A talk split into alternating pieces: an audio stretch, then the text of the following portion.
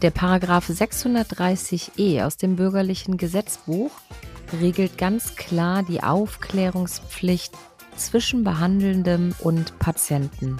Wenn diese Pflicht denn nun besteht, weil es ja im bürgerlichen Gesetzbuch so drin steht, dann möchten wir uns einmal anschauen, wie können wir uns denn diese Aufklärungspflicht in der Arztpraxis zunutze machen.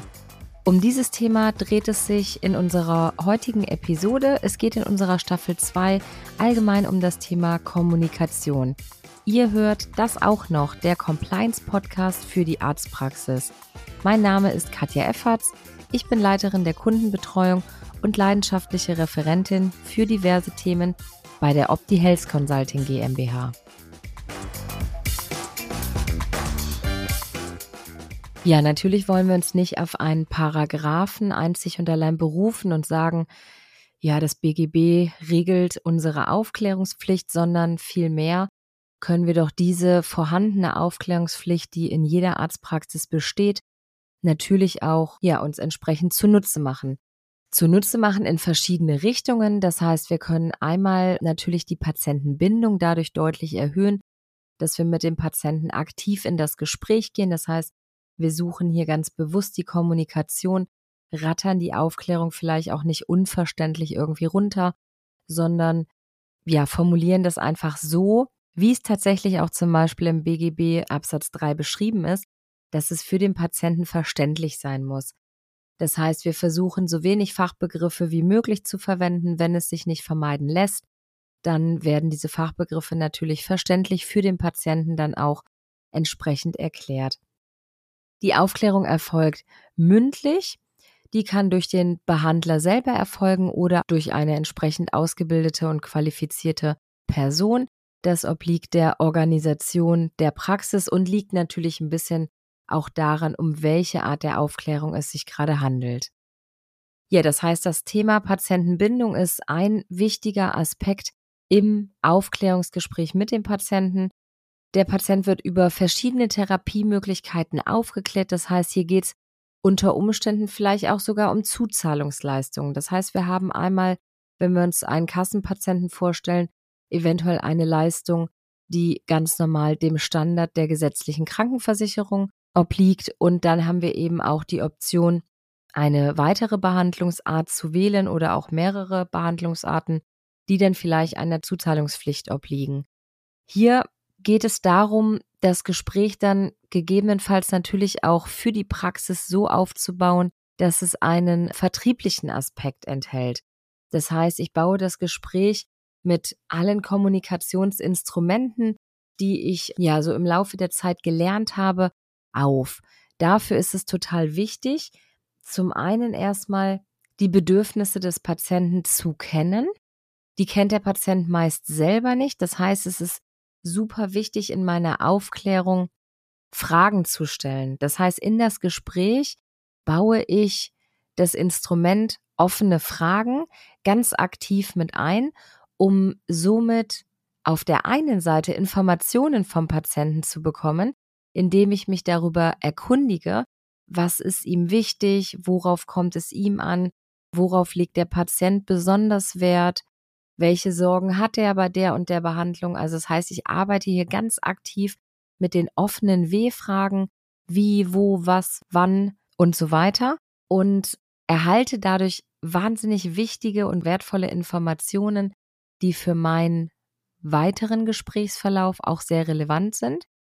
Auf der anderen Seite öffne ich dem Patienten auch so ein bisschen die Augen, denn der Patient hat unter Umständen über diese Thematik ja bisher noch gar nicht nachgedacht. Das heißt, ich komme mit einem relativ neuen Thema auf den Patienten zu und erwarte von ihm, dass er eine Entscheidung trifft. Die kann er aber gar nicht treffen, weil in seinem Bewusstsein diese Thematik noch gar nicht angekommen ist. Durch meine Fragen, die ich dem Patienten stelle, helfe ich dem Patienten, das, was sich in seinem Unterbewusstsein abspielt, ins Bewusstsein zu holen und selber aktiv darüber nachzudenken, eventuell Bedenken äußern zu können oder auch nochmal Fragen stellen zu können. Es ist also wichtig, sich in diesem Gespräch wirklich die Zeit zu nehmen, sich auf Augenhöhe mit dem Patienten zu unterhalten, den Patienten ernst zu nehmen, aktiv zuzuhören, welche Bedenken äußert der Patient, welche Fragen hat er, wie verhält er sich, wie ist sein Blickkontakt, ist sein Blick eher skeptisch oder vielleicht sogar auch ängstlich oder ist er sehr, sehr offen für die von mir vorgeschlagene Therapie. Also das heißt, das beurteile ich so ein bisschen, um die Situation gut einschätzen zu können und um dann mit entsprechenden Instrumenten auf den Patienten eben auch zugehen zu können. Mit Instrumenten sind natürlich hier die Kommunikationsinstrumente gemeint und nicht die Behandlungsinstrumente. Das heißt, hier schätze ich einfach gut ab, wie gehe ich auf den Patienten zu, brauche ich ein bisschen vertrauensbildende Maßnahmen, weil der Patient vielleicht auch sehr, sehr ängstlich ist, oder ist der Patient ein Zahlen, Daten, Faktentyp und er will zack, zack, zack einfach die Informationen haben. Das schätze ich durch das Gespräch mit ihm entsprechend ein und kann dann ja auf die Situation mich genau einlassen und führe den Patienten durch diese Aufklärung. Das Stellen der offenen Fragen ist dabei sehr, sehr elementar. Nicht nur um den Patienten, wie gesagt, ähm, abzuholen und dem Patienten die Chance zu geben, überhaupt darüber nachzudenken, sondern wie gesagt auch um selber Informationen zu bekommen. Natürlich gibt es vom Gesprächsverlauf her ein klares Ziel. Für die Praxis wirtschaftlich gesehen ist die Aufklärung natürlich, gerade wenn es um zuzahlungspflichtige Leistungen oder eben auch um rein private Therapieangebote geht, ist es natürlich ein betriebswirtschaftliches Thema, dass man sagt, wir wollen hier dann auch die Terminvereinbarung generieren. Wir möchten, dass der Patient sich für diese Leistung dann natürlich auch entscheidet. Hier erfordert es so ein kleines bisschen Mut und ein bisschen Training, offen in diese Gespräche reinzugehen. Das heißt, seien Sie da wirklich ganz proaktiv, geht wirklich darauf ein, was bewegt den Patienten, welche Frage kann ich dem Patienten stellen, wenn er Bedenken, wenn er Einwände äußert, dann geht da wirklich offen mit um, argumentiert nicht, sondern versucht wirklich herauszufinden, wo kommen diese Einwände her, was sind die wahren Beweggründe? Und wie kommt er überhaupt zu dieser Erkenntnis. Das heißt, ne, wenn er sagt, das tut bestimmt weh, ich habe Angst davor, woher hat er diese Informationen? Wer aus seinem Bekanntenkreis hatte diese Therapie bereits und hat ihm von Erfahrungen erzählt? Das heißt, erstmal immer weiter fragen. Das heißt, der Grundsatz ist, besonders bei der Einwandbehandlung, und die ist ja in einem Vertriebsgespräch nach den offenen Fragen das Nonplusultra. Da ist es wirklich total wichtig, immer den Grundsatz für sich selber im Kopf zu behalten, ich habe noch nicht genug Informationen.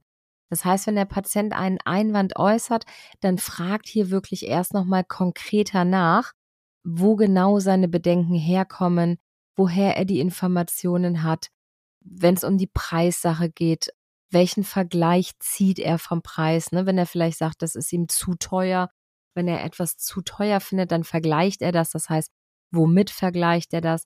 Also trainiert hier wirklich die offenen Fragen und dann könnt ihr die zukünftigen Aufklärungsgespräche hier auch mit ganz anderem Hintergrund führen.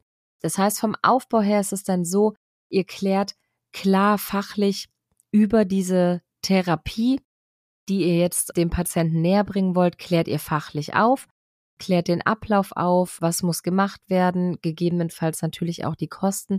Und ganz wichtig ist am Ende, dass ich dann einfach die Kurve in das Vertriebsgespräch sozusagen schaffe, keine geschlossenen Fragen eine nach der anderen stelle, sondern wirklich mit offenen Fragen arbeite, um den Patienten hier ins Gespräch mit reinzuholen. Ne, dass ich wirklich sage, welche Therapie können Sie sich vorstellen, was ist Ihnen besonders wichtig? Und so weiter, welchen Zeitplan haben Sie, ne, je nachdem, um welche Therapie es dann eben auch geht. Vielleicht ist es eine Behandlung, die sich über mehrere Sitzungen erstreckt. Das heißt, ich kläre mit dem Patienten auch ab, in welchem Zeitfenster ist es wichtig, diese Behandlung durchzuführen. Geht dann nochmal wirklich in euch. Ganz, ganz wichtig ist dann, wenn ich dem Patienten unsere Handlungsempfehlung auch gegeben habe, wenn ich da entsprechend zum Abschluss gekommen bin, dann heißt es nicht zwingend immer, dass das jetzt hier die Nonplusultra-Tipps sind und ihr aus jedem Gespräch zu 100 Prozent mit einem Termin rausgeht. Deswegen ist es total wichtig, am Ende zu dokumentieren.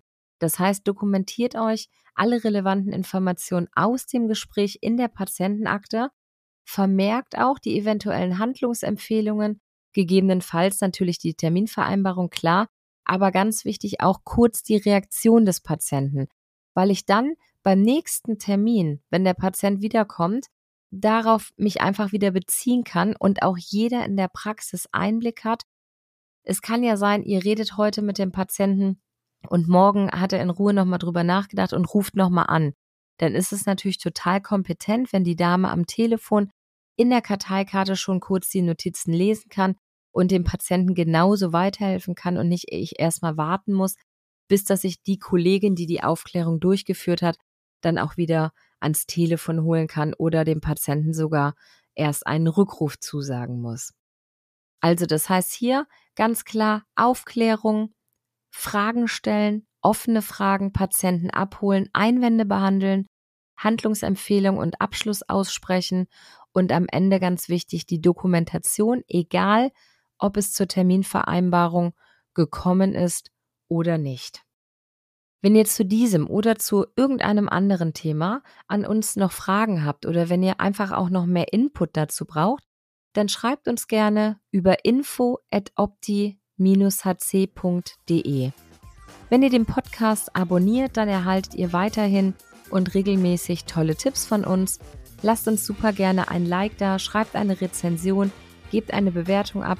Wir freuen uns über alles, was von euch kommt. Vielen, vielen Dank fürs Zuhören bis zum nächsten Mal. Ciao und tschüss, eure Katja Efferts.